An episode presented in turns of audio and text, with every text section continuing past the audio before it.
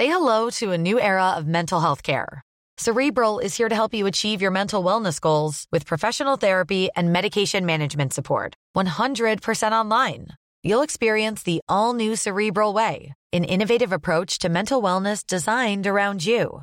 You'll get a personalized treatment plan from a therapist, prescriber, or both in a safe and judgment free space.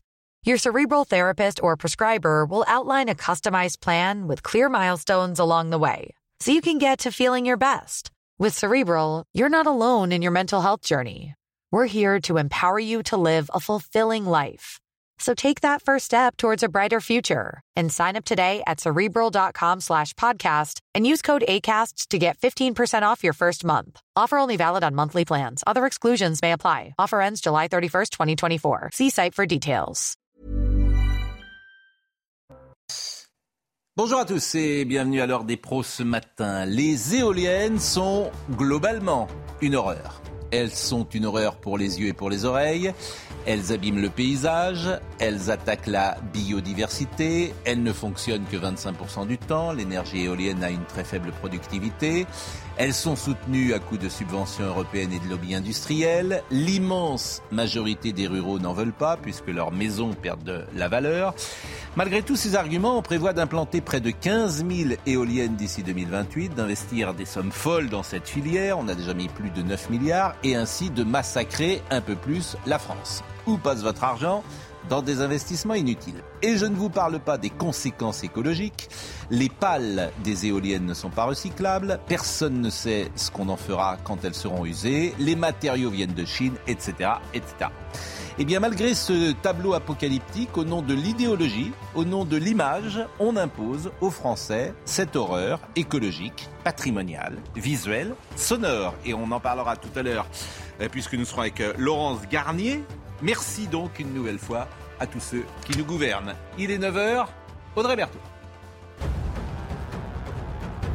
L'incendie en Gironde, les flammes continuent euh, de progresser à Somos, au sud de la Cano. Le feu s'est déclaré hier après-midi. 1300 hectares ont déjà brûlé, dont 4 maisons. Un peu plus de 500 personnes ont été évacuées. 300 pompiers euh, sont mobilisés. Des renforts de plusieurs départements voisins sont venus aider leurs collègues de Gironde. Par dizaines de milliers, les Britanniques se pressent pour se recueillir devant le cercueil d'Elisabeth II à Édimbourg. Il sera ensuite transféré à Londres ce soir. Les enfants d'Elisabeth II sont venus se recueillir hier soir avant de quitter la cathédrale sous les applaudissements de la foule. Enfin du football, l'Olympique de Marseille reçoit les Allemands de Francfort ce soir à 21h en Ligue des Champions. Match à suivre en direct sur Canal+. Une semaine après sa défaite contre Tottenham, l'OM doit absolument gagner s'ils veulent jouer les huitièmes de finale. Euh, Charlotte Dornelas c'est avec nous. Le comité éthique de rendre ce matin un avis attendu sur la fin de vie. Je sais que c'est un sujet qui euh, vous intéresse et vous touche particulièrement. Vous nous direz ce que vous en pensez. Joseph Massescaron est là. Bonjour à notre ami Vincent Hervouette. On parlera évidemment de la Russie, peut-être aussi de l'Italie et euh, de la Suède. Mais on va donc commencer cette émission en parlant des éoliennes. On attend Nathan Dever. C'est le fameux instant Hidalgo, il m'a envoyé un petit message, euh, Nathan Dever, et voici ce qu'il me dit. Vous le connaissez, bien évidemment, il est 9h du matin. Je salue tous ceux qui n'habitent pas Paris. Euh, cher Pascal, mille pardons, ce n'est pas vraiment de ma faute. Je risque d'arriver vers 9h10, bouchon inimaginable. C'est Paris, Paris.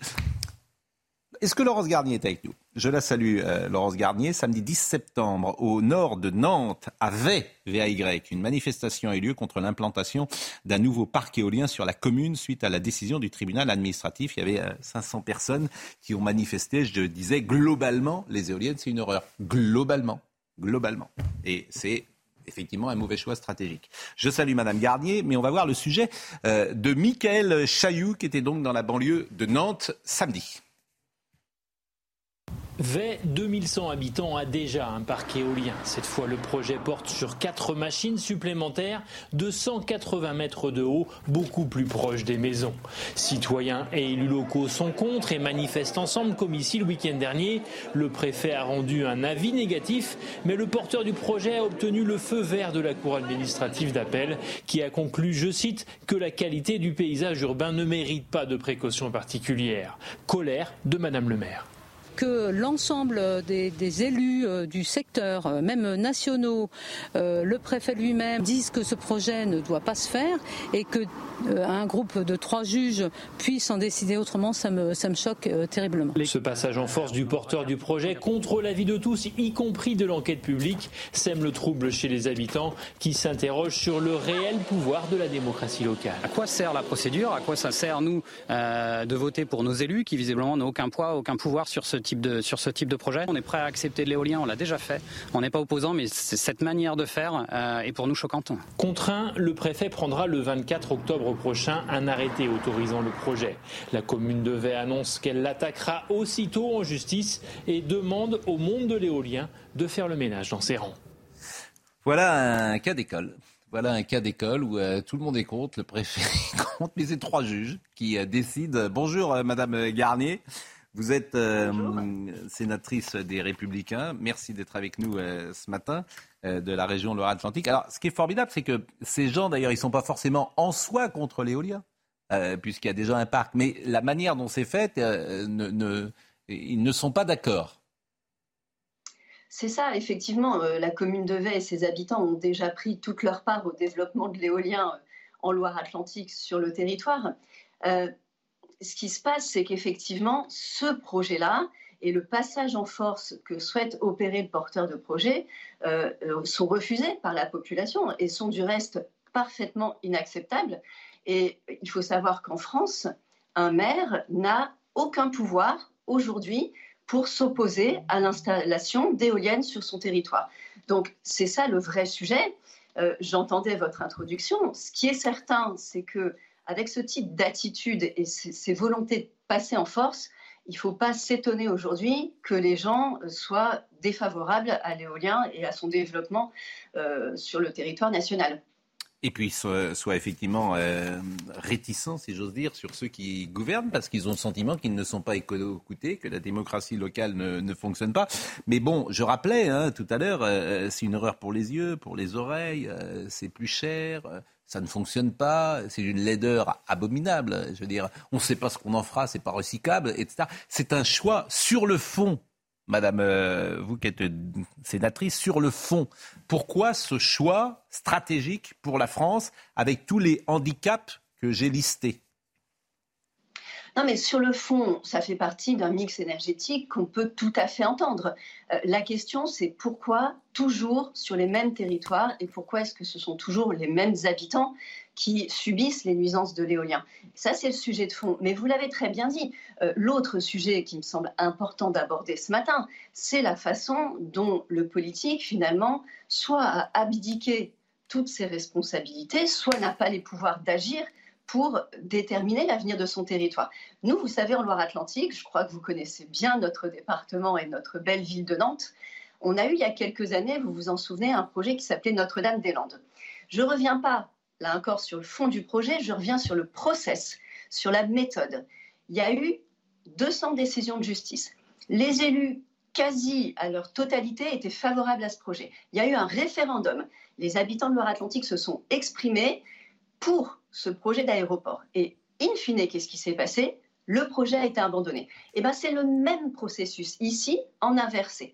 Là, tous les élus, le maire qu'on vient d'entendre, le président de la communauté de communes, l'architecte des bâtiments de France, le commissaire enquêteur et le préfet lui-même émettent un avis défavorable au projet et c'est un juge du tribunal administratif qui vient expliquer qu'il va falloir faire le projet parce que, nous dit-il, le paysage n'a aucun intérêt. Et je crois que c'est ça, fondamentalement, mmh. qui est inacceptable. Je crois que c'est ça qui met en cause fondamentalement le pouvoir du politique et la démocratie.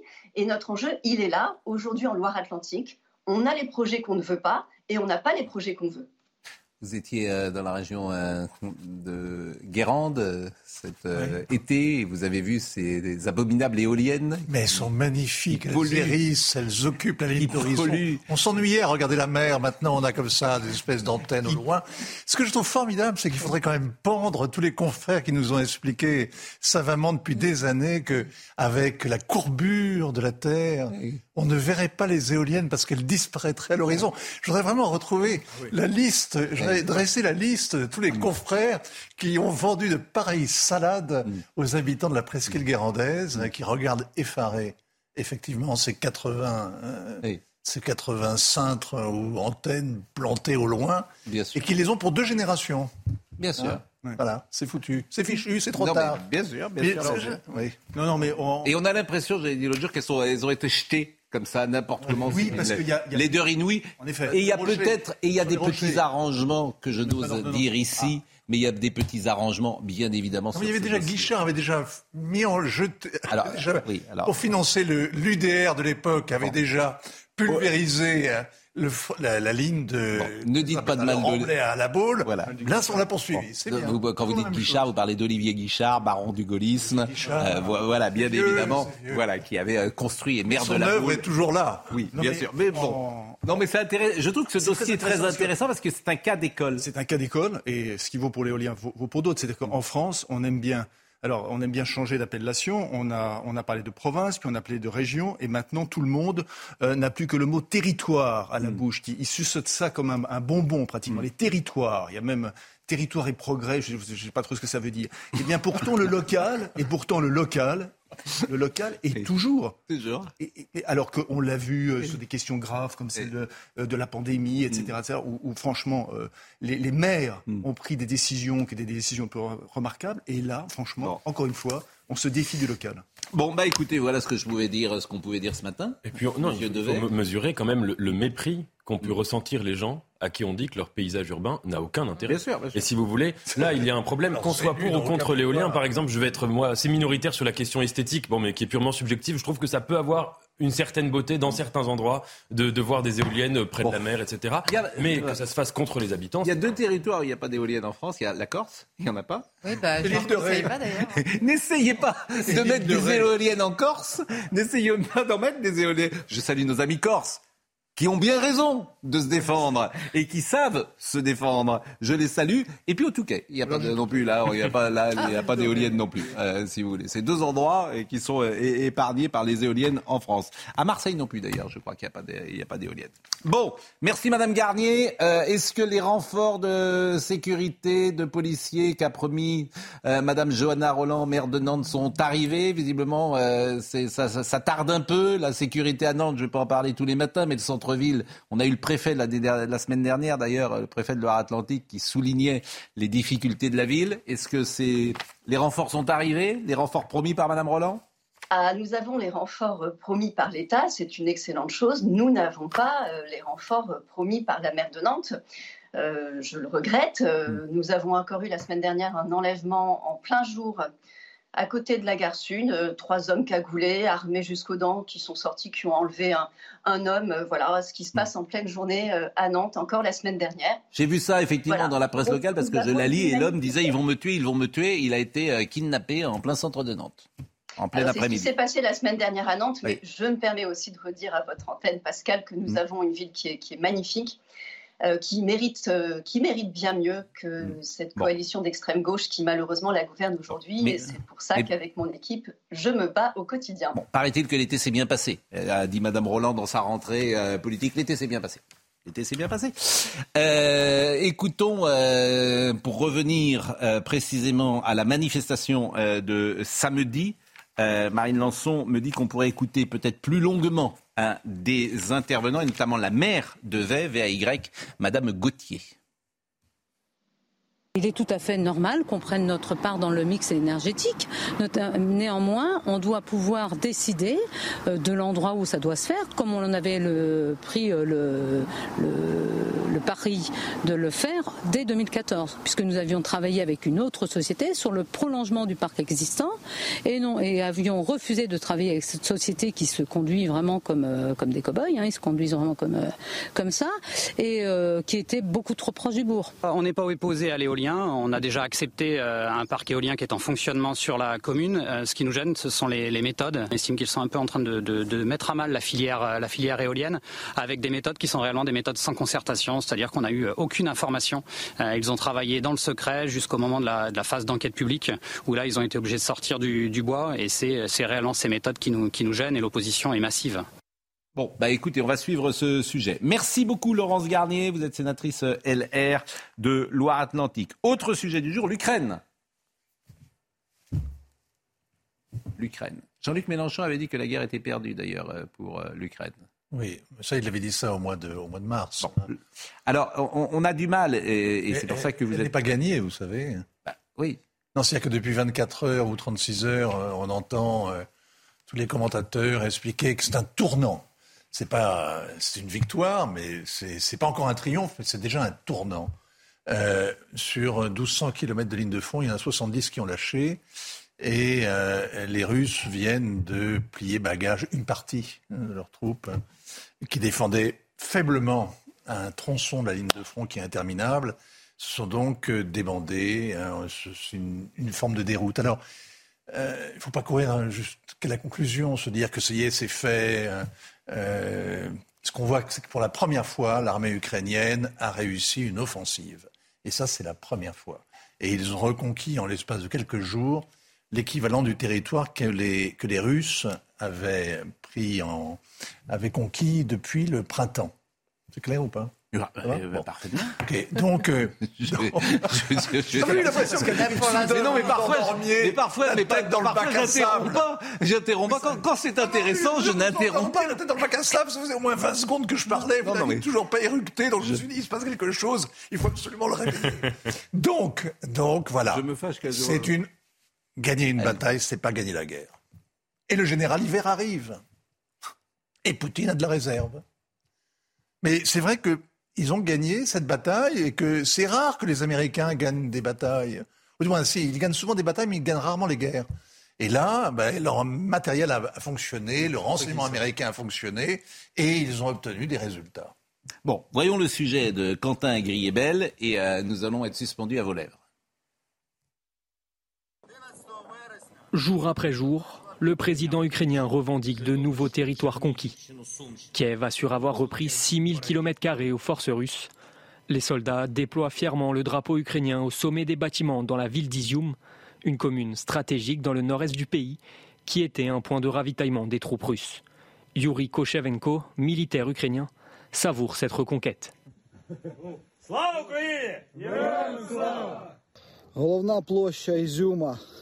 La place principale d'Izium, le bâtiment de l'administration locale brûle toujours. Autour, tout est détruit, mais ça va, nous allons tout restaurer. Izium était, est et sera l'Ukraine, et tout sera l'Ukraine.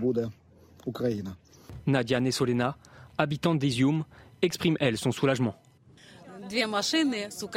Nous sommes allés à leur rencontre les larmes aux yeux. Nous attendions les soldats ukrainiens. On ne pouvait pas imaginer qu'ils viendraient de façon aussi inattendue.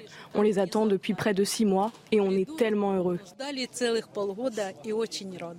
Du côté de Moscou, l'objectif est de faire cesser la contre-offensive, selon le porte-parole du Kremlin, Dimitri Peskov. Nous ne voyons aucune perspective pour des pourparlers. Euh, Les Russes affirment avoir bombardé des zones récupérées par l'Ukraine, assurant que son offensive continuera jusqu'à ce que ses objectifs soient atteints. Euh, je vous pose toujours la même question, Vincent. Et euh, au printemps, je vous avais dit combien de temps ça va durer. Vous aviez dit, vous aviez marqué un silence, vous aviez dit 10 ans. Mais en fait, on ne voit pas comment ça peut évoluer si vous voulez, euh, vous avez raison, la guerre c'est dur et c'est long et c'est lent et c'est obscur et jusqu'au moment où euh, ben, la volonté de l'un ou de l'autre s'effondre. Ce qu'on voit c'est que du côté ukrainien, ça peut être quoi la victoire? Ça peut être revenir à 91, c'est-à-dire récupérer la Crimée, revenir aux frontières au moment de l'indépendance de l'Ukraine, donc récupérer la Crimée. Ça paraît très improbable, mais après tout, pourquoi pas? Ça peut être revenir au statu quo de février dernier, et récupérer donc une partie des territoires qui, avaient qui ont été conquis par les Russes depuis, depuis six mois. Ou alors, mais de toute façon, ce sera une négociation parce que M. Zelensky n'est pas tout seul. Il a des opposants, il a des gens autour de lui, il a des alliés américains. Côté russe, la victoire, ça dépend uniquement de Vladimir Poutine. Vladimir Poutine, c'est lui qui dira, et tout mm. seul le décidera, ce qu'est la victoire hmm. et quand il faut la proclamer. De toute façon, il ne reconnaîtra jamais la défaite. Donc il dira c'est la victoire quand il aura tué suffisamment de nazis imaginaires, euh, hmm. quand il estimera que l'opération spéciale a atteint ses buts. ce sera un mensonge ou de la dialectique, mais c'est pas grave. En tout cas, lui, il décidera quand il voudra. Donc il y a déjà un décalage, si vous voulez. C'est très compliqué de savoir. Mais ça peut être un conflit gelé. C'est visiblement ce que joue Vladimir Poutine, le pourrissement. Ce qu'il il mise sur quoi? Il mise sur le découragement des Occidentaux. Quand vous serez serré la ceinture, quand vous aurez claqué les dents suffisamment longtemps, à ce moment-là, peut-être que vous lâcherez prise, ou en tout cas que vous imposerez à votre allié ukrainien des concessions. Mais ça, c'est pas tout de suite. Et donc ça va prendre du temps. Mais le scénario que vous dites là, c'est au moins deux ans, trois ans? Non, ça peut être en 2023. Ça peut être au printemps prochain. Euh, la télé russe, euh, il y a un extrait qui circulait sur les réseaux sociaux, euh, une forme de fronde qui se met en place contre Poutine. C'est un faux ou un tox? C'est un débat, oui, il y, a eu un, il y, a eu un, débat télévisé, et puis il y a quelques élus de... Ce sont des kamikazes, hein, ce sont des types très courageux. Hein. Parce qu'évidemment, sont-ils? euh, la haute cour hmm. en accusant de trahison hmm. le patron, ça coûte cher. C'est des militaires qui ont pris la parole? Non, ce pas des militaires. Là, ce sont des élus de Saint-Pétersbourg et hmm. d'un faubourg de Moscou. Et ils ont été convoqués au commissariat, relâchés. ça ne veut pas dire que ce soit terminé pour eux. Hein. Je peux poser une question à Vincent Bien sûr. C'est-à-dire que euh, en fait, paradoxalement, vu de, l'extérieur, on a l'impression que s'il y a un moment où il faudrait relancer la négociation, ce serait maintenant. Parce que, en fait, euh, le, risque, c'est qu'on risque, enfin, on, va entendre euh, l'inverse de ce qu'on a entendu précédemment, c'est-à-dire, puisque l'armée ukrainienne avance, finalement, il faut continuer jusqu'au bout, et vous l'avez rappelé, jusqu'à la Crimée, ce qui est inenvisageable. Est-ce que le moment n'est pas venu précisément de la négociation? Oui, mais qu'est-ce qui décide la négociation? Personne n'est en position aujourd'hui. Vous l'avez rappelé, Zelensky lui-même ne le peut pas parce qu'il est une opposition, c'est ce que vous avez rappelé. Euh, bon, je ne vois pas ce qu'on peut dire de plus sur l'Ukraine ce matin. Non, mais en fait, on ne sait pas grand-chose parce que la réalité de cette guerre, ça qui est, ça qui est extraordinaire, c'est qu'elle mm. est quand même très caché. Hmm. On voit là, sur les images qu'on a depuis 48 heures, là, des images qui sont des vidéos prises par les soldats pour la plupart, ce qui pas sur place. Qu'est-ce qu'on voit? On voit des blindés de l'OTAN, on voit des chars australiens, hmm. on voit les, fameux lance-roquettes multiples américains, hmm. on voit, pas le renseignement évidemment, parce que euh, ce sont des gens qui ont l'habitude d'être discrets, mais on voit bien quand même la machine de guerre qui s'est mise en place. Mais bon, voilà. Euh, Deux choses. secrètes, elle sera racontée après. Deux choses. Vous qui êtes un spécialiste évidemment de l'étranger. Et là, on quitte euh, l'Ukraine. Ce qui m'intéressait, c'est Suède et Italie à droite toutes. Et je voulais que vous me disiez un mot là-dessus. Après les élections législatives euh, en Suède, la progression des démocrates, qui est une formation née visiblement plutôt à droite, donne à l'ensemble des droites une courte avance sur les gauches dans l'attente du verdict définitif. C'est mercredi. Donc la, la, la, la Suède pourrait basculer à droite à droite toute. Et en Italie, tous les sondages prédisent la victoire aux législatives du 25 septembre de Giorgia Meloni, dirigeante de Fratelli d'Italia, un mouvement considéré comme plutôt à droite. Néofasciste. Néofasciste, oui post-fasciste. Ce qu'elle récuse. Hein. Non mais bon. Ce qu'elle récuse. Non mais ce qu'elle récuse. juste une chose, c'est que c'est. Donc là, ce bon. le MSI. Fait, Ce qui est curieux, c'est l'alliance. Italie-Suède. Alors la Suède, ça nous intéresse parce que la Suède, c'était euh, un exemple. Oui, c'est l'État-providence, mais c'est aussi un pays qui est complètement gangréné par euh, les mafias, le, le, une immigration qui est absolument pas contrôlée, une violence qui s'est répandue dans la société, qui a tellement choqué. D'où le basculement, d'où la plus un leader assez charismatique de ce mouvement, les démocrates de Suède, là, qui, est, qui a été très habile dans sa campagne, qui a fait une campagne notamment numérique à, l'estomac, mais, mais efficace. Et vous avez effectivement, euh, alors, toute la gauche, tous les progressistes hurlent, ça y est, les populistes, au nord la Suède, au sud l'Italie. En réalité, pardon, mais c'est une histoire qui a 30 ans. La première fois que l'ultra-droite et la droite se sont alliés pour un pacte de gouvernement. C'est en Italie, vous avez raison. 93, 94, ça fait 30 ans. Depuis, vous avez eu toute une carrière de pays où ils l'ont essayé. La Pologne, la Hongrie, la, Bulgarie, le Danemark, etc., etc. Et même l'Angleterre, d'une certaine manière. Et même l'Espagne au plan local avec Vox. Donc, c'est pas tout à fait nouveau. Ce qui est frappant, c'est les thèmes. C'est-à-dire l'insécurité, l'immigration, l'identité nationale, oui, c'est ça. Tiens, tiens. Et, et, la, tiens, tiens. et la civilisation. Et la tiens, civilisation. tiens, et pas tiens. pouvoir d'achat. Tiens, tiens. Oui, voilà. Mais c'est des thèmes qui sont intéressants. tout à l'heure, on parlera de Rome Babel. Parce que l'identité, c'est intéressant. La sécurité, c'est intéressant. L'immigration, c'est intéressant. C'est intéressant de pouvoir en parler. Ça intéresse en tout cas les lecteurs. Juste une bah, chose. Juste une chose. Il y a là-bas va voter. Dans les, il n'y a pas des maires impuissants. Dans les exemples que Vincent vient de donner, il y a, il y a évidemment euh, là, euh, sans être euh, expert de politique internationale, quand vous vous intéressez à la politique française, évidemment, cela n'a été possible que grâce à l'union des droites. Hmm. Oui. Ça, vous pouvez le constater. Voilà. Tiens, tiens ce aussi. tiens, tiens aussi. Ce qui est bien sûr inimaginable dans notre, dans, dans notre pays. Voilà. Aujourd'hui Oui, parce qu'il y, a des censeurs qui vous expliquent de toute façon que c'est pas possible. Avec une nuance. En Suède, c'est le soutien sans participation au gouvernement. Oui. En Italie, c'est pas ça. En Suède, la droite, l'ultra-droite arrive au pouvoir. Elle n'arrive pas au pouvoir. Elle soutient les conservateurs. mais parce qu'il y a une partie de son programme qui est déjà voilà. En Et en Italie, ça fait longtemps. Il n'y aura pas de ministre. Voilà. Je voulais un petit éclairage là-dessus parce que c'était intéressant. Nathan, si peut éventuellement tenter une hypothèse historique, c'est qu'il y a eu une vague euh, populiste ou d'extrême droite, comme on veut, en 2016. Mm. Euh, mondiale, avec l'élection de Donald Trump, avec ensuite Bolsonaro, avec euh, Orban, etc. Et c'est vrai que souvent... Orban, c'est 2010. Hein.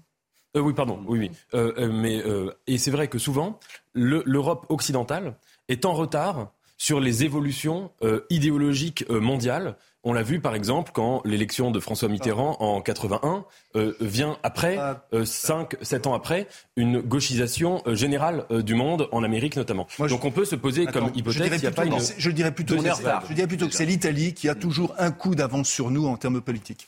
Bon, en tout cas, c'était intéressant de vous écouter. On va parler de la reine. Vous voyez, il est 9h25 et on n'a toujours pas parlé de la reine. Est-ce qu'on va suivre jusqu'au 19 septembre la petite voiture de Charles euh, qui se balade des la grosse voiture. Alors, la grosse voiture avec cet hélicoptère, c'est intéressant. Bon, je, le soyons, soyons respectueux quand même avec euh, la reine. Et c'est vrai que parfois, euh, certains, j'entends, me disent, mais on parlait beaucoup de la reine et il y a d'autres sujets. C'est ce qu'on vient de faire pendant 25 minutes. Donc on va parler de la reine et on sera, je pense, avec Régine Delfour dans une seconde. À tout de suite. Il est 9h32, Audrey Berthaud. Avec la hausse des prix, le pouvoir d'achat est devenu la principale préoccupation des Français. Il leur manquerait en moyenne 510 euros par mois pour ne plus avoir à se soucier de leur budget. C'est le résultat du sondage CSA pour Codifis et 66% des Français estiment que leur pouvoir d'achat va diminuer au cours des 12 prochains mois, soit 29 points de plus que l'année dernière. À Suresnes, dans les Hauts-de-Seine, un homosexuel a été euh, agressé par quatre personnes dans un bus de nuit. Les faits ont eu lieu le week-end dernier. D'après nos informations, une discussion sur la religion musulmane et la sexualité aurait débuté avant de déraper. Les quatre individus, violents et alcoolisés, étaient tous visés par des procédures d'expulsion administrative. Ils ont été interpellés et placés en garde à vue.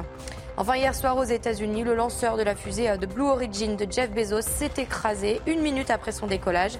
La capsule a activé ses moteurs d'urgence et s'est éjectée du lanceur principal. Aucun blessé n'est à déplorer car la capsule n'emportait que du matériel de recherche. La reine. Bon, euh, j'entends parfois des gens qui disent vous en faites trop, etc. J'entends ça.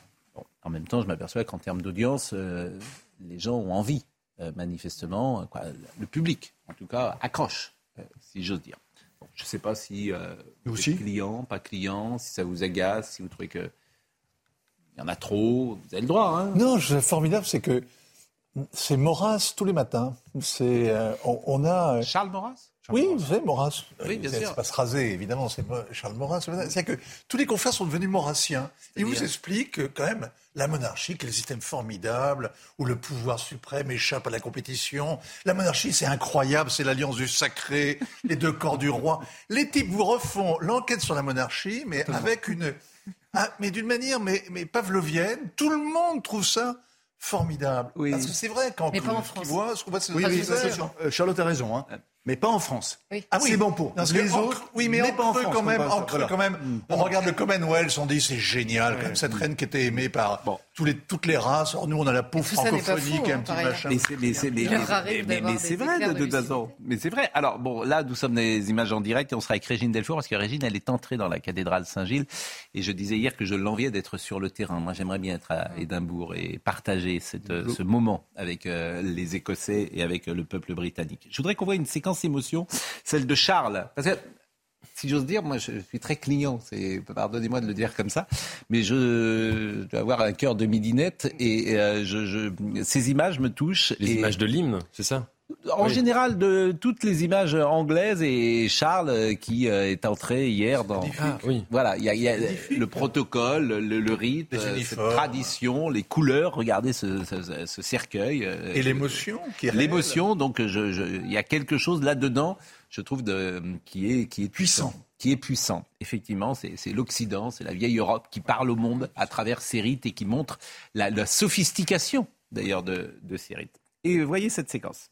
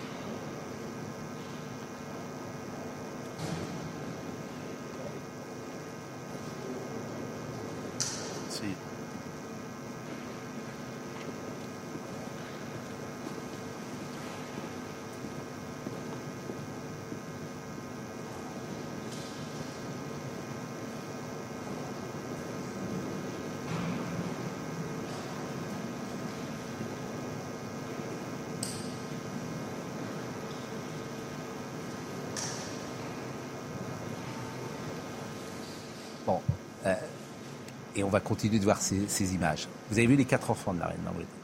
Charles, Anne, Édouard, Andrew. Les quatre enfants qui sont autour du cercueil. Anne d'Angleterre, que vous voyez ici, la princesse Anne. Et euh, le prince Charles, donc euh, avec son, kilt.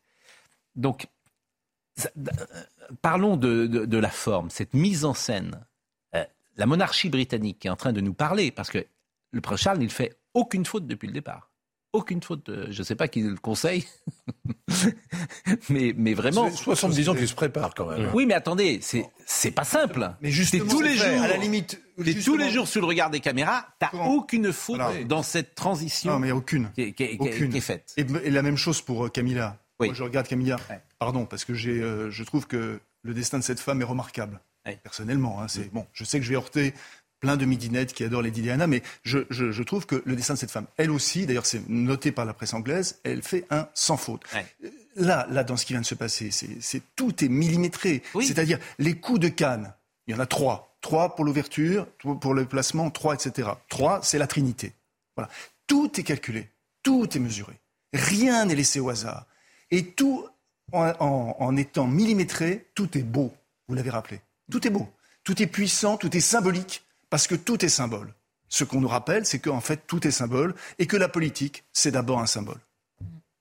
Quand il y a des rites euh, comme ça, le, risque, c'est quand les rites sont euh, respectés de manière automatique. Mais là, dans ces images, on voit bien qu'il y a une émotion euh, qui est immense et qui est sincère. Et c'est très rare de voir des rites extrêmement sophistiqués, extrêmement lents, hein, parce que des obsèques qui durent comme ça plus d'une semaine, en général, il y a une forme de, de, lassitude, si vous voulez, pour quelqu'un d'autre. Mais là, ce qu'on voit, c'est ce rite dans sa sophistication extrême, dans son, euh, dans son obsession du détail, qui est profondément authentique, parce qu'en fait, ce n'est pas seulement la reine qui décède, c'est une forme de siècle. C'est le siècle. Et c'est même, je pense, pour les Anglais, ils ont l'impression d'enterrer le pays dans lequel ils ont grandi.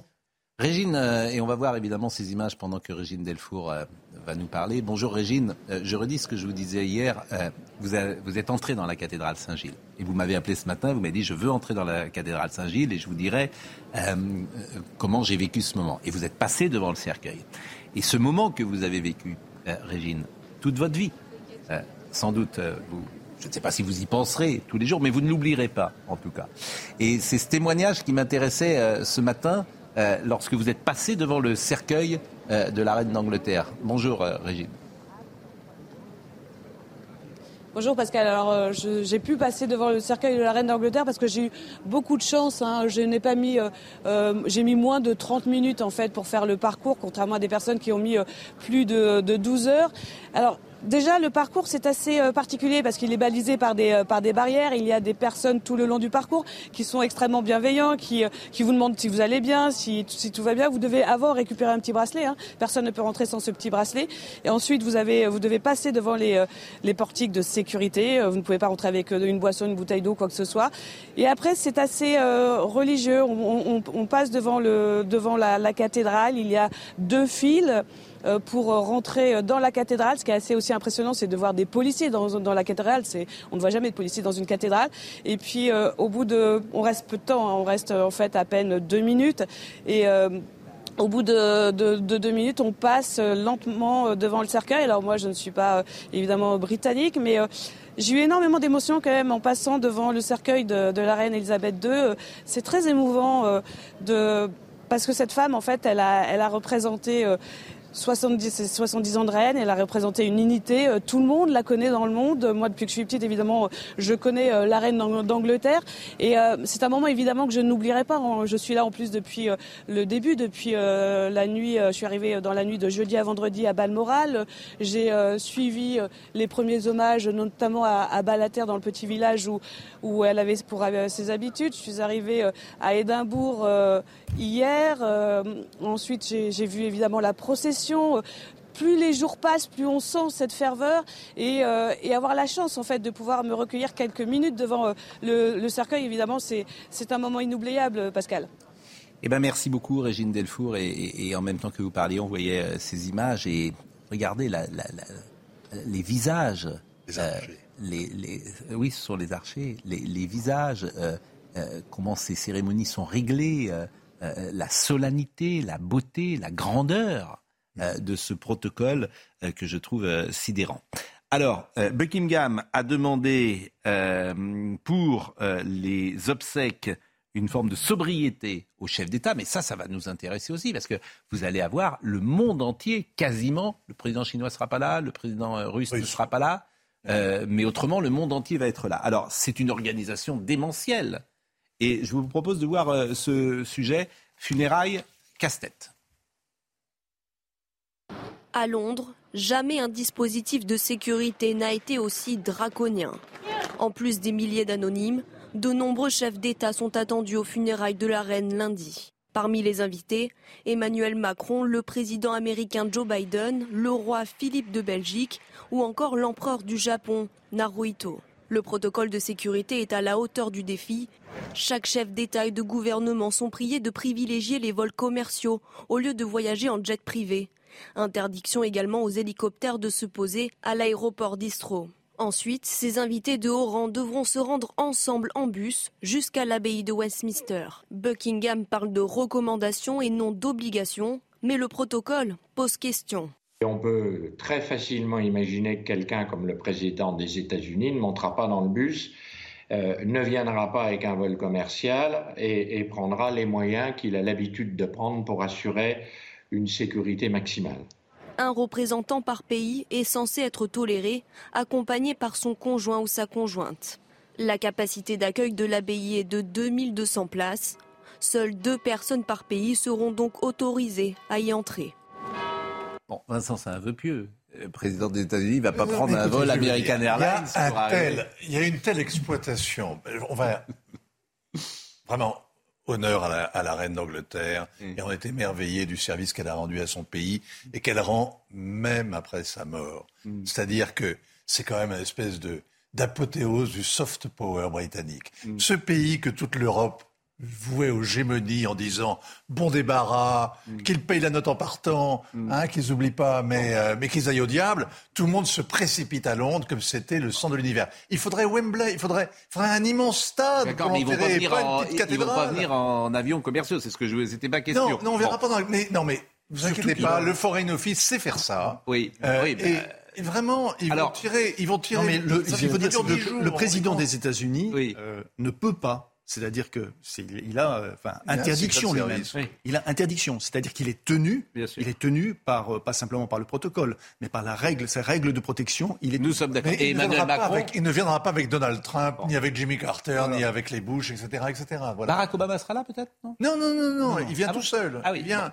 Biden vient eh, repérer. Juste une chose, nous, on regarde ça avec nos yeux de français. Moi, j'ai beaucoup les Anglais, hein, mais c'est vrai que cet euh, amour qu'ils ont, cette passion pour le protocole, est quand même étonnante, si vous voulez. Il y a quelque chose là d'humiliant même de, hein. de, dire aux, dirigeants de venir en autobus. Je, lisais dans, dans, dans, dans les biographies d'Elisabeth que quand Jacques Chirac était allé la voir, il y avait eu une manifestation euh, à Londres euh, d'agriculteurs euh, londoniens. Et donc, il était arrivé en retard, un peu comme moi ce matin, mais ce n'était pas de, de, sa faute. Et à, à, cause de cela, il avait été, si vous voulez, en quelque sorte puni, c'est-à-dire qu'il avait été reçu de manière extrêmement froide, mm. austère. On lui avait servi une, une, viande carbonisée pour lui faire comprendre que vraiment c'était resté longtemps sur la poêle. donc il faut quand même se dire. Dans la nourriture anglaise, elle est toujours carbonisée. La viande est toujours carbonisée dans la Charlotte, qui a peu parlé depuis le début de cette émission, mais vous parlerez tout à l'heure, je pense, davantage sur la fin de vie euh, Juste. Non, non, laissez parler Charlotte. On n'entend pas Charlotte depuis le départ de l'émission. mais vous voulez que je parle des bus?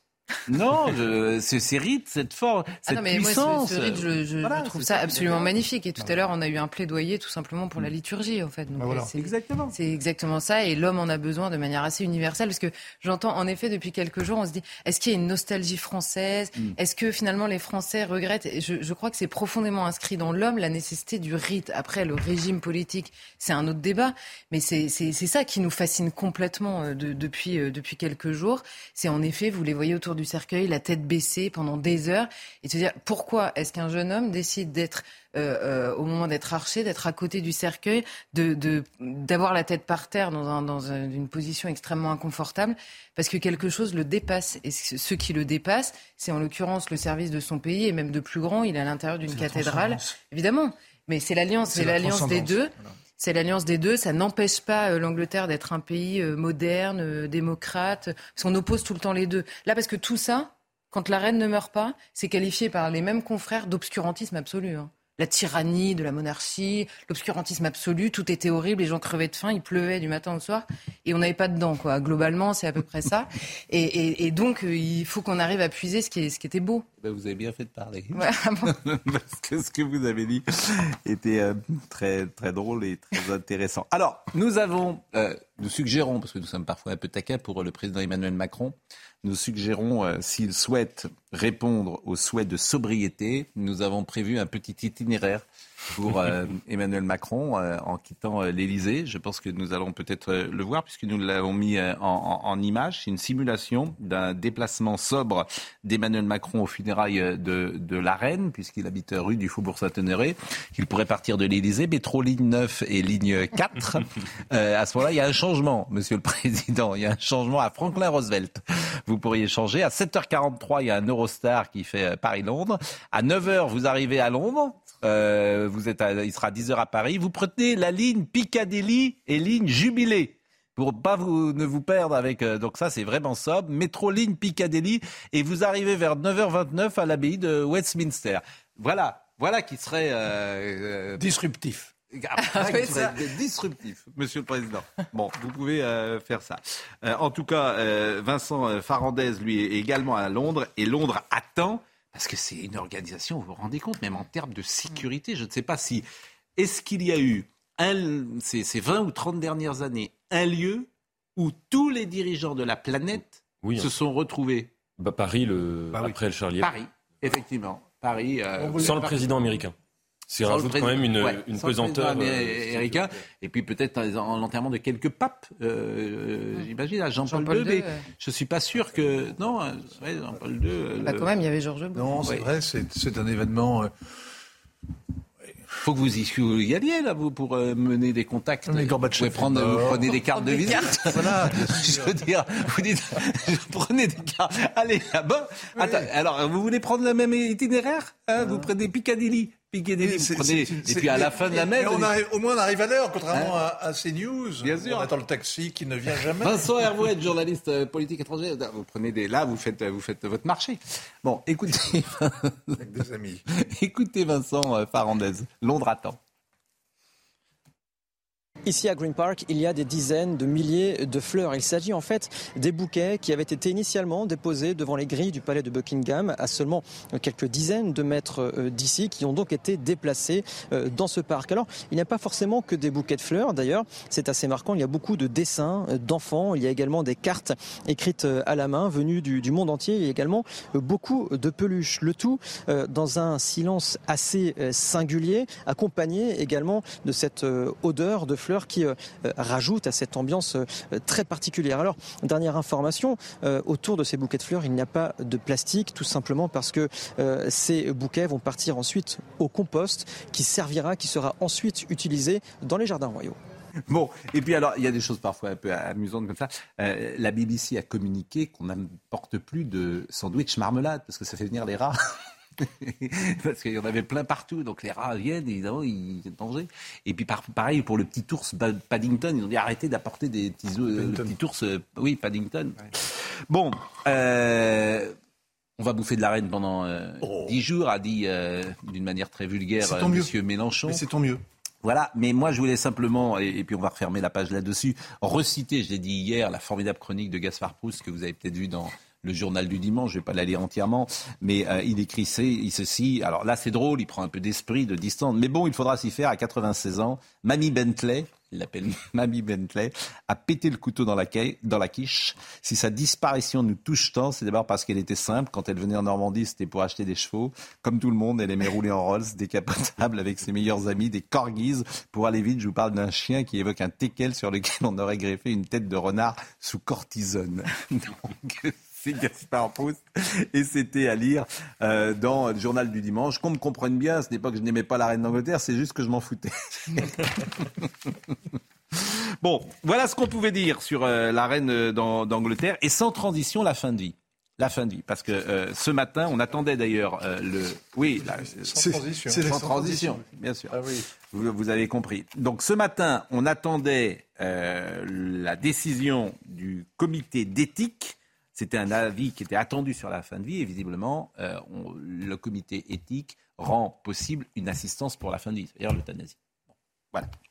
Alors, euh, on va être avec euh, Jeanne Cancard dans quelques instants, qui a rencontré précisément une femme qui souhaite mettre fin à sa vie de cette manière-là.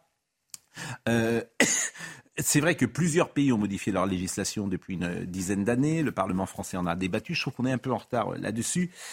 Moi, j'ai envie de dire, et c'est un sujet, je sais, qui, qui, vous touche, Lynn Renault aussi, à mourir dans la dignité ne serait-ce pas normal Aujourd'hui, on peut choisir sa façon de vivre, mais on ne peut pas choisir sa façon de mourir. Pour moi, c'est très important, a-t-elle dit. Je ne peux pas imaginer mourir enchaîné, contrainte. Si notre vie nous appartient, elle doit exactement en être de même pour notre mort. Je souhaite de tout cœur que cette loi passe et vite, et ça. Qui veut mourir dans l'indignité?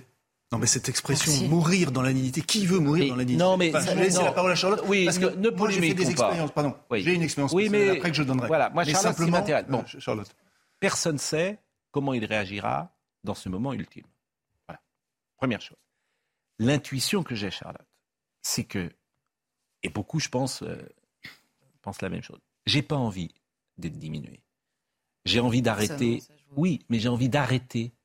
Me semble-t-il, si j'étais dans une situation extrême, je pense, je pense que j'aimerais arrêter et euh, partir euh, avec des soins qu'on me donnerait c'est ce qui se passe d'ailleurs. Hein, euh, on a tous cette expérience hein, avec euh, nos parents, nos grands-parents parfois, où euh, on a un contact avec le médecin, on dit arrêtez, je ne veux plus la voir souffrir, et puis tu viens 24 heures plus tard, et puis la personne est décédée. Donc c'est du non-dit. Déjà, c'est autre chose. C'est du, bah, c'est du non-dit. qui ne voulez plus voir une autre personne souffrir. Bon, votre avis m'intéresse. Non, mais c'est intéressant la phrase que vous avez dit. Vous dites si j'arrive à ce moment-là, je me dirais, je, je, veux, je veux m'arrêter. Je, ne sais plus oui, comment dit, je veux qu'on arrête. Voilà, je veux qu'on arrête. En fait, le vrai basculement, il est là. C'est que pendant, pendant des années, enfin depuis toujours, je pense, d'abord, un, personne n'a voulu être dans une situation de diminution physique.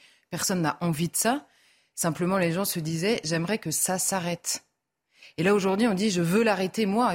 et en plus, on demande à la société de, répondre à cette demande individuelle par rapport à la vie. Moi, il y a deux choses qui me gênent. La première, c'est en effet ce terrain de la dignité. Parce que, encore une fois, je sépare la question individuelle. Je n'irai pas expliquer à tel ou tel qu'il a tort ou raison de vouloir ci ou ça. Je le ferai jamais. La question de la dignité, elle se pose à la société. Or, la dignité, jusqu'à maintenant, elle est intrinsèque et ontologiquement humaine. C'est à partir du moment où vous êtes un homme ou une femme, vous avez une dignité humaine, quel que soit votre état physique. C'est comme ça que considère la société. Et sinon, vous arrivez à des, à des extrémités. Si, si, si vous pouvez décider qu'une personne est plus ou moins digne selon son état physique, on a déjà tenté, je ne conseille pas de le refaire. Et là, aujourd'hui, on nous dit mourir dans la dignité, euh, je, je l'aide à mourir dans la dignité. Ça veut dire quoi? Ça veut dire que désormais, la dignité est relative. Chacun pose sur sa propre vie, d'accord, la question de la dignité, mais aussi donc sur celle des autres. Puisque si je considère que moi, dans cet état-là, je ne voudrais pas l'être parce que je considère que moi, je ne serais pas digne et que je veux mourir différemment, alors je pose un regard d'indignité sur la situation de la personne d'en face. Non. Bah, bah, si deux personnes sont exactement dans la même situation, la dignité devient relative, c'est-à-dire qu'elle n'est plus intrinsèque à la personne. Bah, ça ne veut pas dire que l'autre est indigne, c'est-à-dire que vous, euh, vous ne voulez pas être dans cette situation. Donc tout est relatif, vous posez bien un regard sur les choses. Ça ne dépend pas que. Pose un regard sur moi. Donc deux personnes exactement dans la même situation, s'il y a une personne qui décide de mourir parce qu'elle juge mm. cette situation mm. indigne, la personne qui est exactement dans la même situation à côté, quel est le regard sur elle? C'est forcément une question qui se pose. La deuxième chose, le Conseil consultatif national d'éthique. L'éthique est quelque chose qui, là encore, est lié à l'homme. On se pose la question philosophiquement. Ça ne veut pas dire que l'homme politique ne prend pas des décisions décisions différentes euh, en fonction, et c'est ce qu'ils nous disent en permanence, mes convictions ont évolué parce que la société a évolué. Le problème, c'est qu'à la tête de ce conseil d'éthique, on a Monsieur Delfrécy qui nous disait, alors c'était une interview à Valeurs Actuelles, je m'en souviens bien, je lui ai dit, euh, est-ce que vous pouvez nous définir l'éthique? Il a dit, bah non, mais je ne sais pas. Je lui ai dit, bah je par exemple, il ne savait pas définir l'éthique, c'est quand même original. Et, je lui dis, est-ce que la, distinction du bien et du mal théoriquement, philosophiquement, dans les actes qu'on peut poser par rapport à l'homme, est-ce que c'est quelque chose qui vous avait... Il m'a dit, moi, si vous arrivez à distinguer le bien et le mal, vous êtes vraiment fort. Bon, on marque une pause. C'est ce que vous dites est passionnant. Oui, et, et, juste, je termine avec une chose. 2013, le Conseil consultatif national d'éthique sur ce sujet précis rend un avis disant le CCNE considère que l'interdiction de tuer devrait rester un principe fondateur dans notre société. 7, 8, 9 ans, euh, 9 ans plus tard, il dit l'inverse. C'est vrai sur tous les sujets. Donc si le Conseil consultatif national d'éthique sert simplement à accompagner les évolutions progressistes et, même politiques ou même euh, philosophiques de la société. Ce débat, ce débat est passionnant. 9h50, c'est tombé ce matin. Le comité d'éthique juge possible une aide active à mourir strictement on en parle tout de suite avec un témoignage et on parlera également euh, dans le dernier quart d'heure de l'émission de ce livre Laurent Dandrieux, Rome ou Babel, absolument passionnant. Ça, c'est un grand livre, Madame, Messieurs. Grand, grand livre sur nos sociétés d'aujourd'hui. À tout de suite. Tu, peux la citation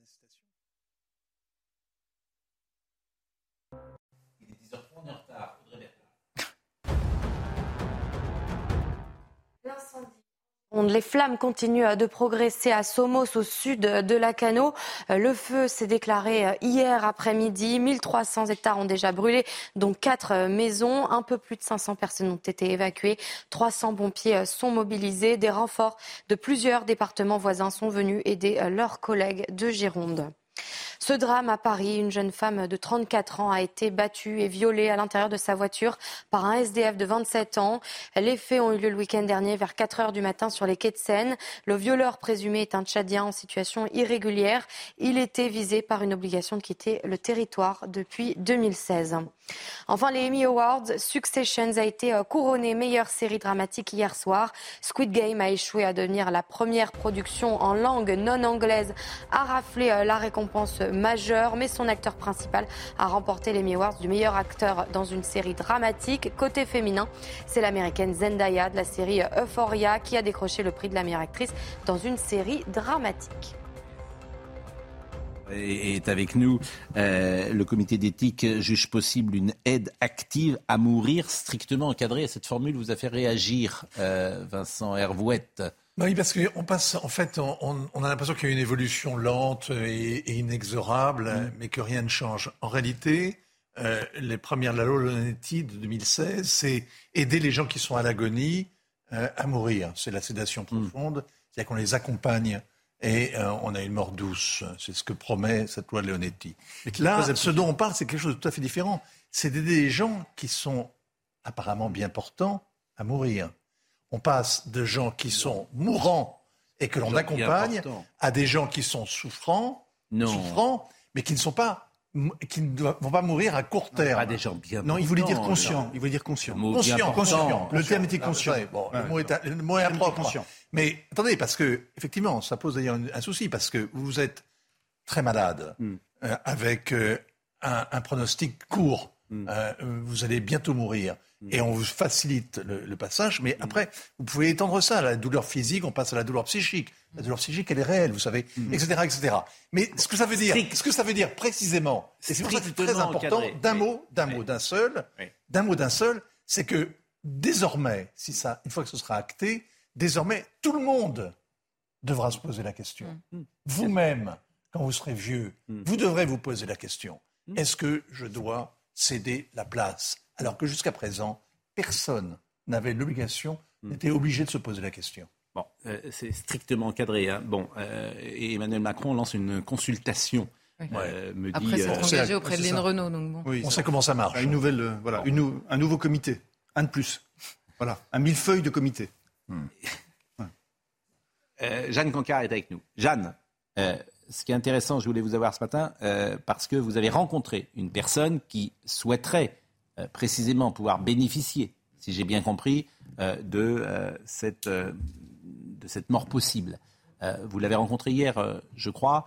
Qu'est-ce que vous retenez de ce témoignage? Et on va entendre cette femme juste après, Jeanne on a rencontré euh, Clémence, 75 ans. Elle vivait en France jusqu'à présent. L'année dernière, elle a décidé de partir vivre en Belgique, près de Bruxelles. Pourquoi? Eh bien, dans le but d'accéder à un suicide assisté. Mais vu eh bien l'ampleur euh, et la lenteur euh, du traitement de son dossier que ça allait demander, eh bien, elle s'est dit qu'elle pouvait plus attendre. Et du coup, du coup, elle a décidé eh bien de se tourner vers la Suisse. Clémence, elle a déjà sa date, c'est à la mi-décembre. Donc Clémence, elle souffre d'une dépression chronique. Il faut savoir qu'en Suisse, c'est tant qu'on a un dossier médical complet, validé par un médecin, par un psychiatre. Elle a eu plusieurs rendez-vous encore d'autres qui sont euh, programmés. Elle, donc, elle a un dossier médical complet avec une maladie donc psychique qui a été euh, reconnue. C'est pour ça euh, que le responsable de l'association euh, suisse a accepté son dossier, qu'elle a donc cette date. À la veille de cette date, elle aura un nouveau rendez-vous, un dernier rendez-vous pour une dernière fois valider et donc pouvoir accepter de lui donner ce produit donc pour mettre fin à ses jours. Clémence, elle nous expliquait surtout eh bien qu'elle, ce qu'elle aurait aimé, c'était de pouvoir choisir la fin de ses jours en France. Elle aurait aimé mourir en France, c'est ce qu'elle nous a expliqué. Mais voilà, elle a décidé donc de se tourner vers la Suisse pour choisir la fin de ces jours. On va entendre euh, son témoignage. Je, vous propose effectivement, Jeanne, Jeanne, je vous propose de l'écouter, effectivement. Euh, moi, en plus, euh, j'étais absolument seule. sans enfants, sans famille proche. et je me suis dit que vraiment, j'avais peut-être peur de la mort, mais j'avais encore plus peur de finir comme ça. Oui, oui, oui, je me suis fait à l'idée, oui. oui, bien sûr. J'ai pas le choix, ça m'angoisse encore plus l'idée de, l'idée de me retrouver en maison de retraite euh, seule, c'est encore pire. Hein alors, ce qui est étonnant, effectivement, lorsqu'on l'entend, c'est qu'on a l'impression, pour reprendre le terme euh, qu'utilisait Vincent et que je contestais tout à l'heure, qu'elle est euh, plutôt. je veux dire qu'elle n'est pas à l'article de la mort, disons les choses comme ça, Jeanne.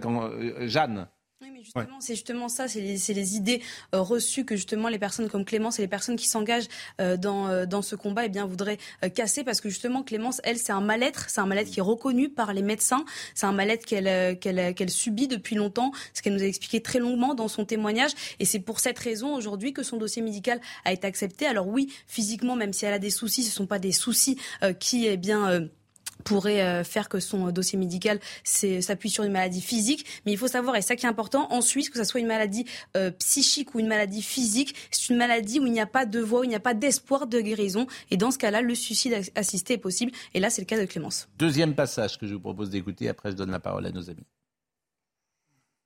Les animaux vont manquer. Les livres vont manquer. On, on se dit qu'il y a des tas d'endroits où on est allé euh, que qu'on verra plus. Mais de toute façon, même si j'avais décidé de continuer à vivre, euh, euh, j'y serais pas allée. J'y serais pas allée sans mon mari. D'aimer la vie, oui, mais pas la mienne. Moi, je crois que chacun a le droit de décider s'il veut vivre ou mourir. Vous auriez aimé préférer mourir en France? Ah oui, bien sûr. Bien sûr, sans, sans hésitation. Nathan Devers. Pour, pour, répondre à ce que disait Charlotte tout à l'heure, je ne pense pas, et à mon avis cette vidéo d'ailleurs le montre, je ne pense pas que le, le, le, débat philosophique porte sur la question de la dignité ou de l'indignité de la mort. À mon avis, le basculement, il est autre. C'est que si vous voulez, euh, quand on refusait ce, cette idée-là de pouvoir choisir sa mort, c'était qu'on estimait que la naissance et la mort, c'était les deux seules dates qu'un être humain ne peut pas choisir. C'est-à-dire que moi, bon, euh, je n'ai pas pu choisir ni de naître, ni où je suis né, ni comment, etc. Et qu'on avait exactement ce même rapport-là à la mort. Et on la voyait comme une sorte de miroir de la naissance à la fin de la vie. Et en fait, là, il me semble qu'avec euh, cette évolution, on, revient plutôt à un modèle romain. Parce qu'il y a des précédents historiques. Euh, certes, je mets, des, je mets des guillemets. La, la démiurgie, hein, ça. Bien sûr, oui, mais je mets, je mets des guillemets euh, autour du mot tradition judéo-chrétienne parce que c'est un peu caricatural comme concept. Mais ça, en effet, c'est une tradition, disons, qui estime que la mort, on ne la choisit pas, etc. Mais le modèle romain estime que la mort, c'est un moment de la vie. Mais même si, en effet, après la mort, bon, ça c'est totalement comme disait Épicure, ce n'est rien pour moi, je n'en sais rien, etc. La mort, c'est un moment de ma vie. Si je l'aperçois ainsi, ah, je peux choisir de euh, qu'elle puisse aussi relever de ma volonté, relever de ma liberté, voire comme certains Romains qui estimaient qu'on pouvait mourir entouré des siens, comme une œuvre d'art, comme un moment qui était un grand moment. Et qui était... Pascal, ce que je Donc c'est pas ce que je dis. Je veux dire mais je pense qu'on revient à ce modèle-là. Je veux dire juste un mot. En dehors des, des, Romains, on sait très bien, on connaît Sénèque. Ce n'est pas ce n'est pas un grand mal que le fait, le fait de mettre fin à tous les autres mots. Nous connaissons. Bien. Maintenant. Euh, ce qu'il y a derrière aussi, c'est la question, pour beaucoup de gens qui nous écoutent, c'est la question de la souffrance de l'être cher. Bien. Quand vous avez, ce qui m'est arrivé, quand votre mère est atteinte d'un cancer des intestins, qui est un cancer où vous souffrez énormément, j'en ai parlé avec le docteur Mio, où vous souffrez énormément, où vous voyez le, bas de votre partie noircir de plus en plus et se décomposer déjà.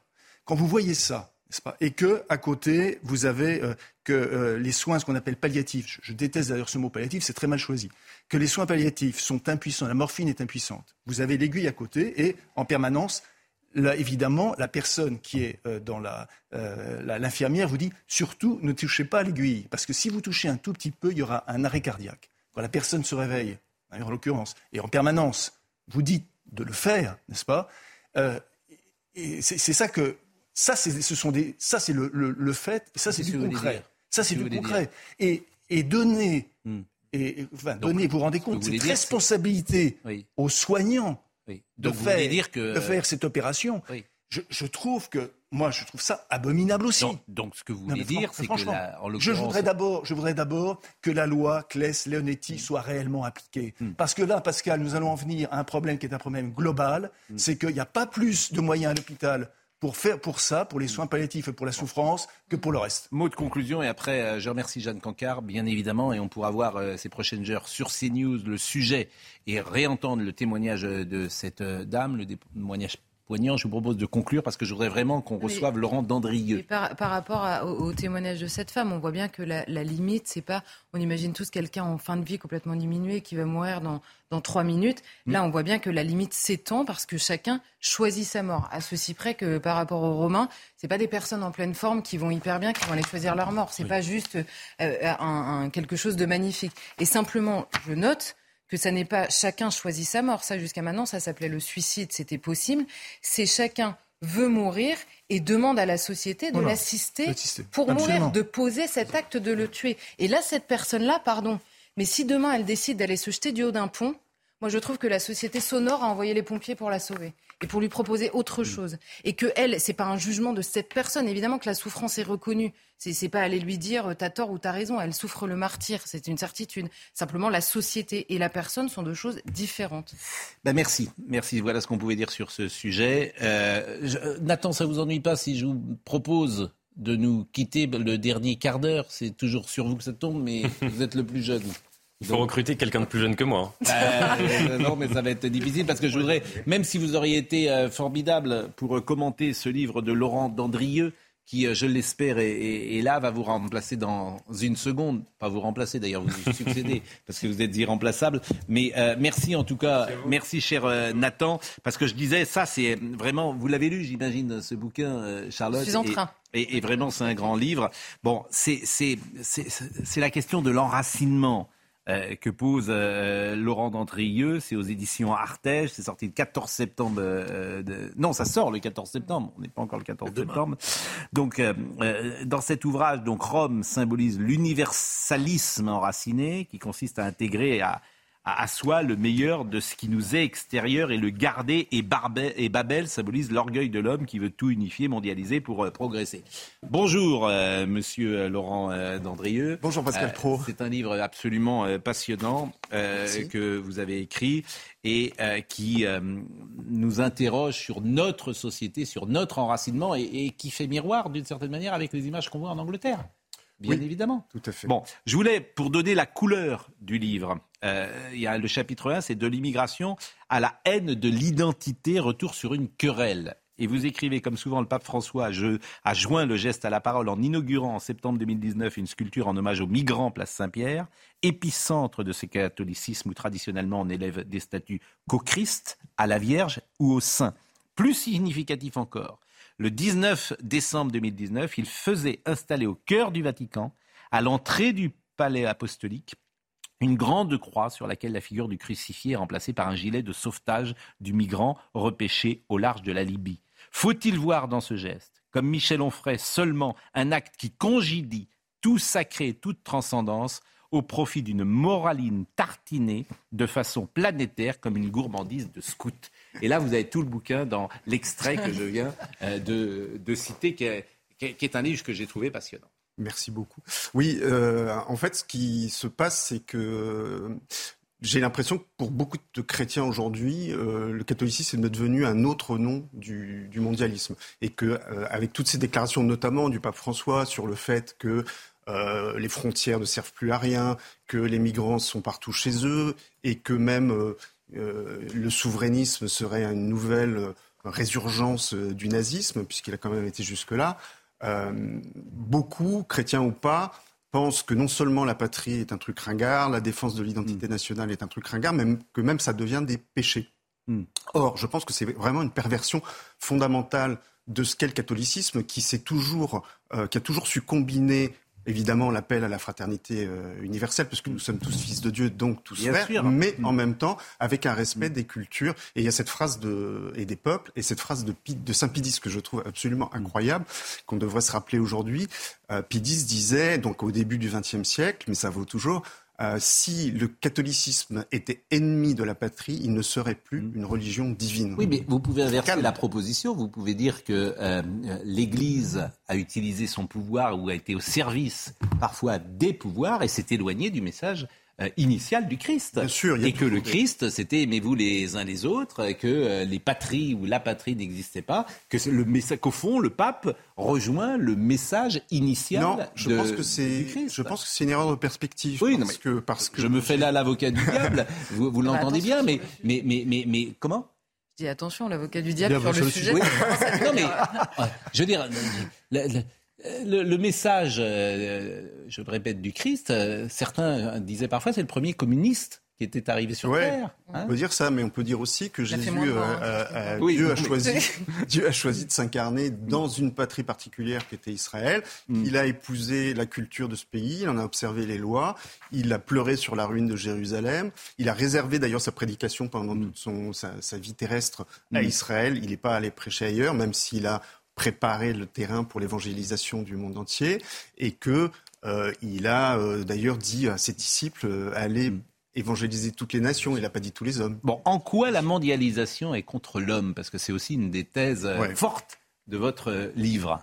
Moi, je, pense que, enfin, je suis pas le premier à le penser, et notamment je suis là les, pas de la fameuse philosophe Simone Veil, qui a écrit ce livre magnifique qui s'appelle L'enracinement, que l'enracinement est, est, un besoin vital de l'âme, et qu'en en fait, on, on, on, est vraiment humain que parce qu'on tire notre substance humaine d'une culture particulière, d'un terroir, d'une patrie, d'une identité nationale. Et la, la mondialisation, le mondialisme, c'est exactement le contraire de ça. C'est quelque chose qui cherche à nous transformer en citoyens du monde et donc à nous arracher à tous nos, tous nos attachements, toutes nos solidarités, tous nos liens traditionnels, qu'ils soient culturels, qu'ils soient identitaires, qu'ils soient... Et la mondialisation, là où on peut vous opposer, la mondialisation, elle est économique. Hein. Alors, vous pouvez très bien voyager dans le monde entier, euh, découvrir le monde et puis euh, être attaché à vos racines, votre culture, votre euh, on, peut, on, peut, vivre avec les deux. Je suis d'accord, mais d'abord, il faut distinguer mondialisation et mondialisme. Mm. Mondialisme, c'est une idéologie qui veut pousser la mondialisation jusqu'à ses plus extrêmes conséquences, c'est-à-dire une humanité unifiée. Et par ailleurs, je pense qu'on vit une phase un peu spéciale, nouvelle de la mondialisation. C'est-à-dire que pendant très longtemps, la mondialisation, ça a été la multiplication des échanges, la libre circulation des biens, des personnes, des capitaux. Aujourd'hui, c'est vraiment un nouvel ordre international où les États abandonnent de plus en plus leur souveraineté, où elle est rongée par ailleurs par euh, des, des, groupes économiques surpuissants, des ONG qui ont parfois plus de moyens que des États.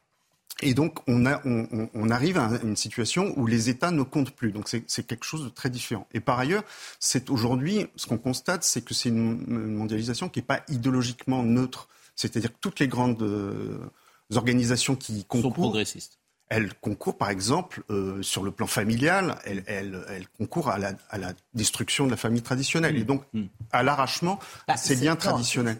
Vous dites qu'elle. C'est une machine à déraciner l'homme quand même. à détruire, c'est-à-dire qu'il y a des demandes qui sont différentes.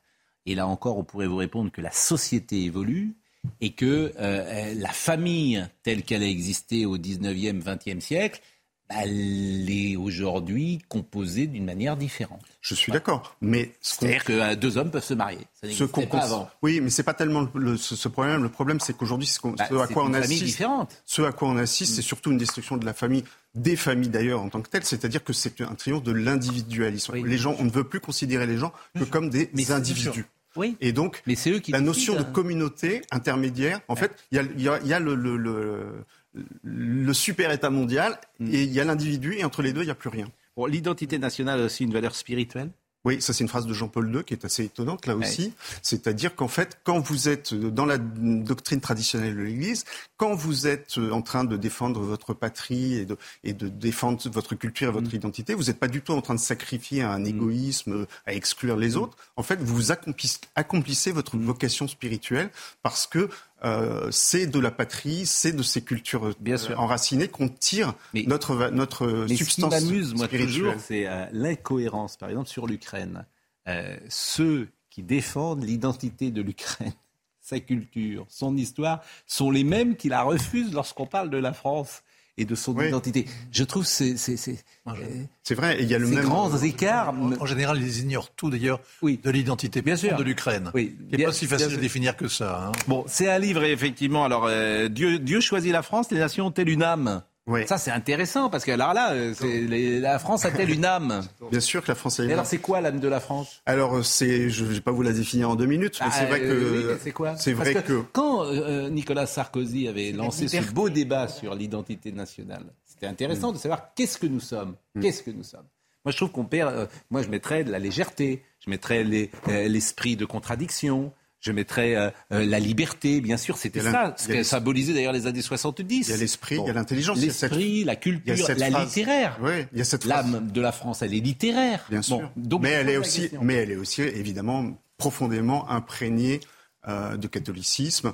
Euh, il y a vraiment une alliance euh, multiséculaire entre la France et la papauté. C'est vraiment la France. D'ailleurs, c'est la France qui avait fait don à la papauté des États pontificaux quand même, et c'est la France qui a historiquement, avec des hauts et des bas, protégé l'autonomie de la papauté et qui a été par ailleurs la, grande force. Il n'y a aucun autre pays alors ça, vraiment, c'est une vocation très particulière à la France, comme euh, aussi son rapport à la mission. C'est-à-dire qu'on réalisait quand même qu'au début du XXe siècle, les trois quarts des missionnaires qui étaient présents dans les différents pays du monde étaient français, ce qui est quand même assez, assez colossal. Ce que Laurent Dandrieux connaît bien, et que je le connais bien, et qui a un, immense talent, euh, d'abord une immense culture, c'est un homme d'une immense culture, et bien sûr je vais lire les livres, mais quand je l'entends, euh, j'entends bien aussi que la question aujourd'hui, c'est poser la question de la civilisation. Bien sûr. Bien sûr.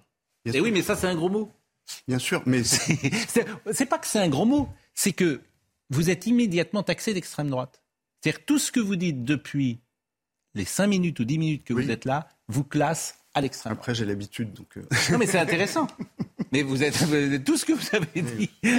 donc c'est simple. Non, mais en euh, fait, oui, c'est quand même fascinant qu'on en soit arrivé à euh, stigmatiser la notion de civilisation, alors qu'en fait, la, civilisation, qu'est-ce que c'est? C'est ce qui nous sort de l'animalité. Ah donc on devrait tous être ravis d'être civilisés, et, le but de notre vie, ça devrait être d'être de plus en plus civilisés, et que des gens puissent considérer qu'aujourd'hui, effectivement, la civilisation, c'est un truc qui vous enferme, qui vous mm. limite, qui vous restreint, qui vous mm. une sorte de prison ça prouve à quel point euh, la société ce qui a pu changer, ce qui a marche sur la tête. Ce qui a pu changer ces dernières années, je le disais l'autre jour, c'est les lois non écrites.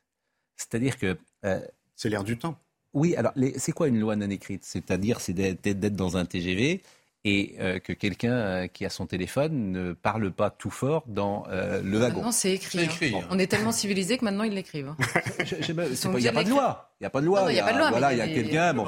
Oui, il n'y a pas de. Il y a un règlement. Mais c'est donc écrit et non respecté. Ce qui, ce qui faisait que nous pouvions vivre ensemble. Alors évidemment, c'était pas le paradis toujours, mais il y avait des lois non écrites. C'est-à-dire que tu arrivais sur la plage et tu n'avais pas quelqu'un qui venait avec euh, un, radio, une radio très forte, et qui te bousillait tout ton après-midi. Ça n'existait pas. Ou alors, si tu lui disais, soyez gentil, baissez, il baissait. Maintenant, c'est plus le cas. Toutes ces lois non écrites ont, ont été euh, supprimées. Mais une fois qu'on dit ça, pourquoi Commune surtout. Commune, oui, commune. Mais parce Ah, mais que c'est justement, Pourquoi parce qu'il n'y a plus le sens du commun, parce qu'on est dans une société qui privilégie, qui Oui, mais- valorise l'individualisme. Oui.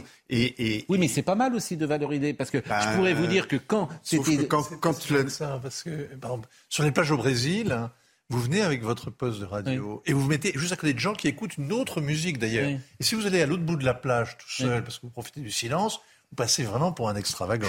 Non, mais l'individualisme, euh, c'est bien aussi d'entendre ceux qui peuvent être différents et de les écouter dans les années 60. Non, mais- 70, vous étiez homosexuel, c'était pas rigolo. Non, mais en fait, le Permettez-moi de vous problème, c'est que le, le- Donc c'est bien le règne de Oui, l'individualisme. mais ça, sauf- ça peut être Le bien. problème, c'est que la civilisation, c'est toujours une dialectique. C'est-à-dire qu'il y a une tendance, vous avez des envies, des élans d'émancipation, et puis il y a des envies et des besoins d'enracinement. Et tout ça dialogue, et tout ça se, se frite un peu, mais c'est fructueux. Aujourd'hui, l'émancipation, la liberté, l'individualisme a tout dévoré, et tout ce qui est enracinement, euh, tradition, coutume, loi non écrite, c'est le mal absolu. Et donc, du coup, la vie devient un enfer, parce qu'il n'y a plus aucune possibilité de vi- de vivre en commun. Oui, la question, c'est de pouvoir, ce que vous dites, apparemment, c'est la question, c'est de pouvoir avoir une langue commune. Ah oui. D'où le titre d'ailleurs Babel. Aujourd'hui, nous sommes incapables d'avoir une langue commune.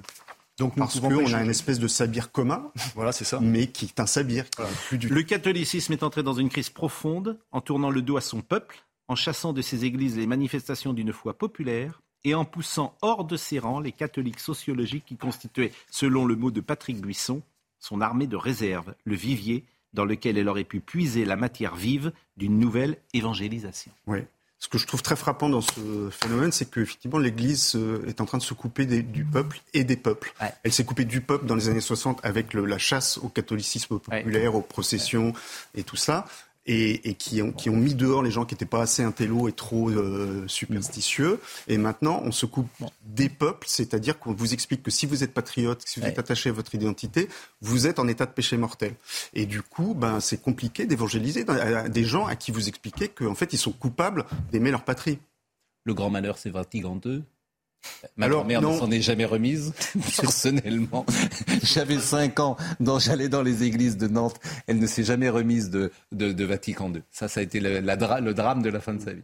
C'est un peu plus, c'est c'est un peu facile de faire de Vatican II un bouc émissaire, mais c'est vrai que ça. Mais on a enlevé les rites, pardonnez-moi. Mais c'est la réforme liturgique. Oui. Voilà, on a enlevé les rites. On a enlevé les rites. Enlevé les... Bah si, En fait, fait, on- je suis désolé, on a on a enlevé le... En, bien sûr que si. en fait, on évolue vers une, une, une- une les, religion les désincarnée. prêtres, les prêtres ne montent plus en chair depuis belle il y a des sonos, vous savez maintenant. Il y a un système avec des micros, ça marche. hein. Oui, mais bon. Non, non, mais, Non, non, mais c'est vrai qu'on évolue vers une, une religion désincarnée, une religion. non, non, sur l'avortement, sur l'euthanasie, le pape argentin. Non, je parle de la liturgie. Vous n'aimez pas, tiens quand même la barre. Je parle de la liturgie. Oui. Vous avez des gens qui rentrent en short dans Non, les églises à Venise. Pas- pas- Franchement, Il y a quand et même, en tongs. il y a quand même eu un truc euh, frappant, c'est que euh, en décembre 2020, je crois, à l'automne 2020, il y a des catholiques qui ont manifesté pour le retour à la messe qui était interdite à cette époque-là pour des raisons de Covid. Et ben, il y a quand même un cardinal qui ont dit que ces gens-là étaient attachés à une, à une f- une conception superstitieuse Oui. de la religion. C'est quand même, quand mais- même aberrant. Dis- alors, on conclut sur ce pape. Euh, il n'a pas que des. Oui, mais, non, mais, non, mais Bien sûr qu'il n'a pas que des défauts. voilà, le pape. Puis c'est le non, mais pape. ce pape François, euh, il y a beaucoup de catholiques qui sont réticents. En Nous tout cas, d'accord, je- peut le dire comme oui, ça. Oui, et je pense qu'il introduit beaucoup de confusion C'est un jésuite. et beaucoup de troubles jésuite. là où il faudrait de la clarté au contraire. Les jésuites. Le fait qu'il ne soit pas aimé, c'est plutôt un bon point pour lui. Quand même, hein. Mais il est, il est- Bon, ah, lisez ce bouquin. Alors, franchement, Ardège, euh, vraiment, de- c'est- compliqué quand même à lire, faut pas exagérer. je pense que ça se lit. Voilà, voilà, ça se lit facilement. Je trouve que c'est un des grands livres de la rentrée, Rome ou Babel, préface de Mathieu Bock-Côté. Euh, je- je- vous avez- on va vous entendre sur France Inter. euh. culture, tout. Tous les matins. je pense que vous, allez, on va, vous, écouter beaucoup. Non, mais lisez ce bouquin qui est absolument euh, passionnant et qui permet de réfléchir sur notre société.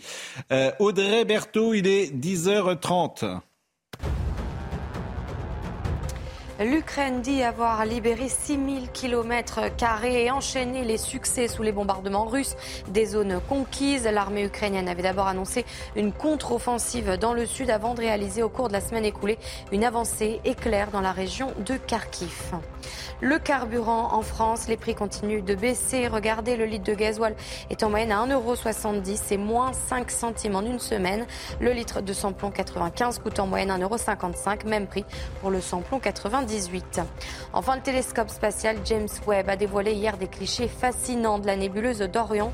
Le gaz et la poussière stellaire dessinent un oiseau avec au centre une étoile et l'objet céleste se situe à 1350 années-lumière de la Terre. Je salue Dominique Labarrière qui nous écoute et qui a écrit un excellent livre, Le Roi Harry. Et c'est euh, Louis XIV, Molière, Tartuffe, l'école des femmes. Je vous invite à lire ce livre, Le Roi Harry. C'est je ne sais pas chez qui c'est d'ailleurs. Vous avez raison. Et il, il, il me, comment dire Et il m'écrit ceci le beau et consubstantiel du sacré. Vatican II a bazardé en partie le beau. Eh oui. Pas lui donner tort. Faut revenir. Ben, il ne faut pas lui donner tort. Faut, faut, voilà. Nous sommes assez conservateurs, ça ne nous a pas échappé autour de cette table. Euh, merci à Audrey Missiraka. Non, non on, est de la tradition. Voilà. la longue tradition, pas du bah, conservatisme. Mais c'est pas, c'est pas, un, pas un gros mot. Laurent Dandrieux ne me, dira pas le contraire. Merci à Audrey Missiraka, merci à Ludovic Liébar, merci à Cédric qui était au son, merci à Marine Lançon et à Jacques Debrion. C'était un plaisir, euh, vraiment, Laurent Dandrieux. J'espère que vous reviendrez avec nous voir chez Artege. Voilà, ce bouquin que j'ai lu cette nuit. Il faut toujours dire qu'on lit un livre la nuit. C'est assez chic. J'ai lu ça cette nuit. Mais parce que je dors très peu. Voilà, parce que je dors très peu. Euh, Jean-Marc. Euh, je n'ai pas besoin de dormir. J'ai lu ça cette nuit. Lu ça. euh, Jean-Marc Morandini, à tout de suite.